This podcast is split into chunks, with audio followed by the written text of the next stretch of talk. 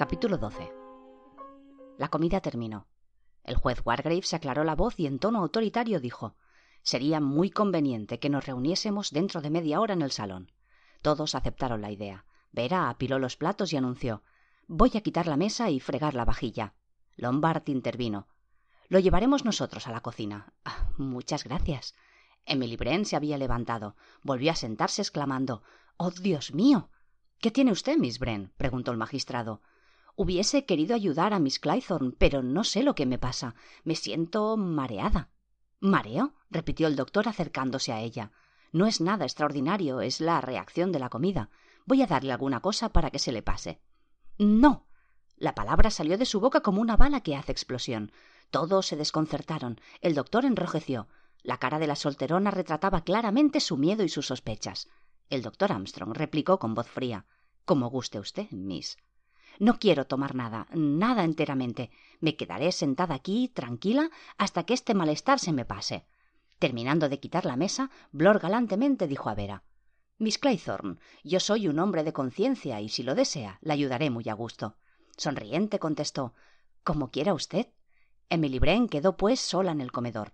Desde la cocina le llegaban los ruidos de la vajilla. La sensación de mareo le desaparecía poco a poco. Sentía una dulce lasitud, como si quisiera dormirse. Los oídos le zumbaban. ¿O era en la habitación? Oh, sí, es una abeja. La veía en el cristal de la ventana. ¿Qué había dicho Vera esa mañana acerca de las abejas? Las abejas y la miel o algo así. Alguien se encontraba en la habitación, una persona, con el traje morado. ¿Era Beatriz Taylor saliendo del agua? Si Emily volviera la cabeza, la vería, pero le era imposible moverla. ¿Y si llamase? Pero igualmente imposible llamar. No había nadie en la casa, estaba absolutamente sola en la casa. Percibió un ruido de pasos, unos pasos pesados que se deslizaban tras ella, el paso vacilante de la ahogada, un olor húmedo sentíase en el cristal y la abeja zumbaba. En ese instante sintió la picadura. La abeja había clavado su aguijón en el cuello de Miss Bren. En el salón esperaban la llegada de Emily Bren. ¿Quieren ustedes que vaya a buscarla? propuso Vera. Vera se sentó y cada uno de los reunidos lanzó a Blor una mirada interrogante. Escúcheme. Creo que es inútil buscar por más tiempo al autor de estas muertes sucesivas, pues es la mujer que en estos momentos se encuentra en el comedor. ¿En qué se basa su acusación? preguntó Armstrong. Es la locura mística. ¿Qué piensa usted, doctor? Perfectamente verosímil y ninguna acusación voy a formular, pero nos hacen falta pruebas antes que nada. Tenía un aspecto muy raro cuando preparábamos el desayuno, explicó Vera. Sus ojos. Vera se estremeció. Hay otra cosa, dijo Blor. Es la única entre nosotros que no ha querido hablar después de la audición del disco del gramófono. Pero, ¿por qué? Porque ella no podía darnos ninguna explicación. Eso no es verdad, exclamó Vera, pues ella, más tarde, me ha hecho confidencias. ¿Qué le contó Miss Claythorne? preguntó Wargrave. La joven repitió la historia de Beatriz Taylor, el juez hizo notar este relato me parece sincero, y de veras lo creo, pero dígame, Miss Claythorne, ¿Emily Brent parecía experimentar remordimientos por su actitud en aquellas circunstancias? creo que no. No vi en ella ninguna emoción. Esas solteronas virtuosas tienen el corazón tan duro como la piedra, comentó Blor. La envidia las devora. Son las doce menos diez y debemos rogar a Miss Brent que venga, indicó el juez. ¿No piensa usted tomar ninguna medida? preguntó Blor. ¿Qué decisión puedo tomar? preguntó el magistrado. Por ahora no tenemos más que sospechas. Sin embargo, pediré al doctor que la observe. Vayamos al comedor a buscarla. La encontraron sentada en la butaca donde la habían dejado. Tenía la cabeza vuelta hacia la puerta y no vieron nada normal, sino que no se movía, como si no les hubiese visto entrar. Después se fijaron en su cara, hinchada, sus labios azulados y los ojos como extraviados. Oh, Dios mío, está muerta. exclamó Blor. La voz fina y calmosa del juez Wargrave se oyó. Otro de nosotros que es inocente. Demasiado tarde. Armstrong se inclinó sobre la muerta, olió los labios, examinó los ojos y movió la cabeza. ¿De qué ha muerto, doctor? preguntó impaciente Lombard. Estaba muy bien cuando la dejamos. La atención de Armstrong se fijó en el cuello por una señal que tenía a su lado derecho. Tras una ligera pausa dijo Es la señal de una jeringuilla hipodérmica. Se oyó un zumbido en la ventana y Vera gritó Miren, una abeja. Acuérdense de lo que les decía esta mañana. No ha sido ese animalejo el que le ha picado. Una mano humana tenía una jeringuilla. ¿Y qué clase de veneno le han inyectado? preguntó el juez. A primera vista, respondió Armstrong, probablemente cianuro de potasio, lo mismo que a Marston. Ha debido morir instantáneamente por asfixia. Sin embargo, esta abeja, observó Vera, ¿no es una coincidencia? Oh, no, respondió Lombard, no es una coincidencia. El asesino persiste en dar un poco de color local a sus crímenes. Es un alegre viejo libertino. Sigue al pie de la letra las estrofas de esa satánica canción de cuna. Por primera vez, el capitán Lombard se expresaba con voz temblorosa. Se adivinaba que su valor, probado por una carrera llena de vicisitudes y peligros, empezaba a decaer progresivamente. Estalló lleno de cólera. Es, es insensato, insensato. Estamos todos locos. El juez intervino y dijo con voz monótona Todavía conservamos, así lo espero, todas nuestras facultades mentales. ¿Alguien ha traído a esta casa una jeringuilla hipodérmica? Mm, yo, contestó el doctor con poca firmeza. Cuatro pares de ojos se clavaron sobre él. Enfadándose contra esas miradas hostiles, el doctor añadió No me desplazo jamás sin ese instrumento. Todos los médicos hacen otro tanto. Sí, eso es exacto, contestó Wargrave. ¿Quiere decirnos en dónde tiene la jeringuilla en este momento? arriba, en mi maleta. ¿Podríamos confirmar rápidamente su afirmación? Con el viejo magistrado a la cabeza del grupo, subieron la escalera en procesión silenciosa, los cinco invitados. El contenido de la maleta fue volcado en el suelo, pero la jeringuilla no apareció por ninguna parte. Furioso, el doctor Armstrong exclamó Me la han cogido. Un silencio sepulcral se hizo en la habitación. El doctor estaba en pie, de espaldas a la ventana. En todas las miradas se leía la más grave acusación contra él. Miró a su vez a Vera y a Wargrave repitiendo débilmente Les juro que me la han quitado. Blor y Lombard se miraron. El juez declaró Estamos cinco personas en esta habitación. Uno de nosotros es el asesino. Nuestra situación es cada vez más peligrosa. Debimos hacer lo posible para salvar a cuatro inocentes. Le ruego, doctor, que me diga cuáles son las drogas que tiene. Aquí tengo un pequeño estuche, respondió el doctor. Pueden examinarlo.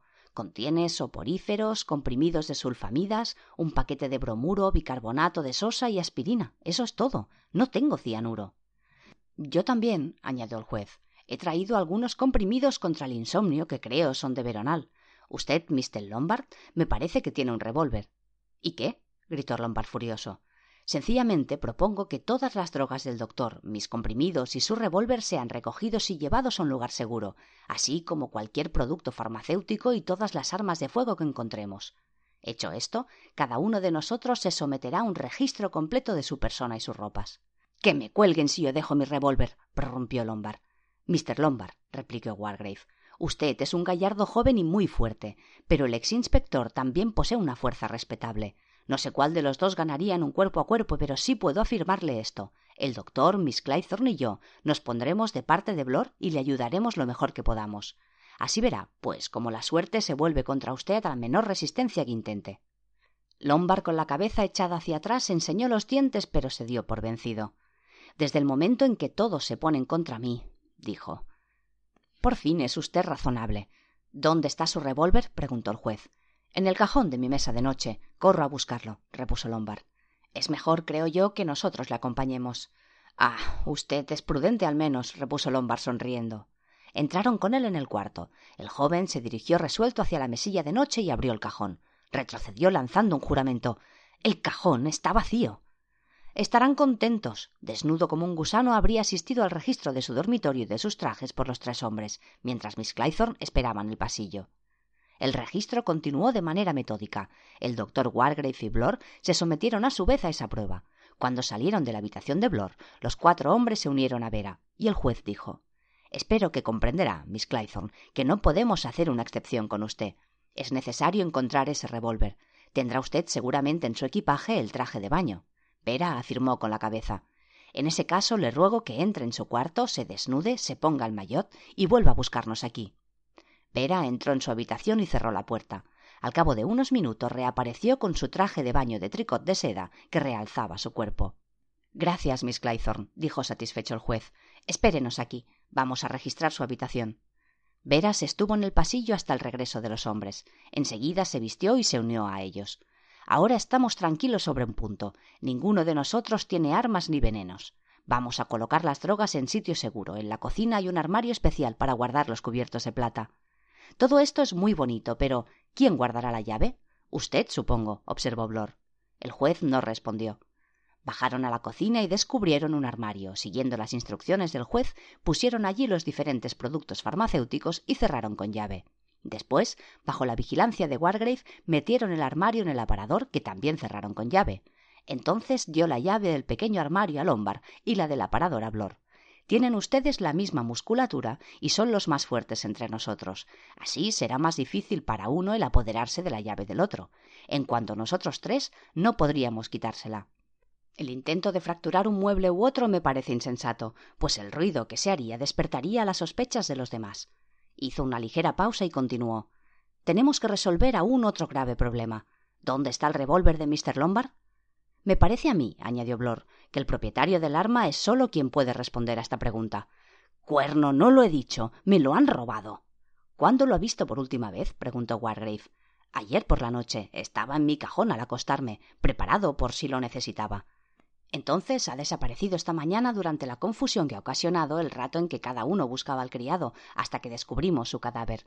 Seguramente está en algún sitio de la casa, aclaró Vera. Registremos un poco más. El juez Wargrave, según su manía, se acariciaba la barbilla. Dudo del resultado de nuestras pesquisas. El asesino ha tenido tiempo de colocarlo en algún lugar seguro y desespero de encontrarlo. Blor se expresó en voz enérgica. Ignoro dónde se oculta el revólver, pero me parece saber dónde encontrar la jeringuilla. Síganme. Abrió la puerta de la entrada y les condujo fuera de la casa. Delante de la puerta del comedor vieron la jeringuilla y a su lado una estatuilla de porcelana rota. El quinto negrito. Triunfante, Blor añadió. La jeringuilla no podía estar en otro sitio. Después de asesinar a Miss Bren, el criminal abrió la ventana y arrojó la jeringuilla, cogiendo enseguida al negrito y lanzándolo por el mismo camino. No encontraron ninguna huella digital sobre la jeringuilla. Había sido limpiada cuidadosamente. Ahora busquemos el revólver, dijo Vera decidida. Eso es, añadió el juez pero hagámoslo sin separarnos. Acuérdense de que si no lo hacemos así favoreceremos los propósitos del loco. Minuciosamente, desde la cueva hasta el deván, examinaron la casa pero sin ningún resultado. Ni rastro del revólver.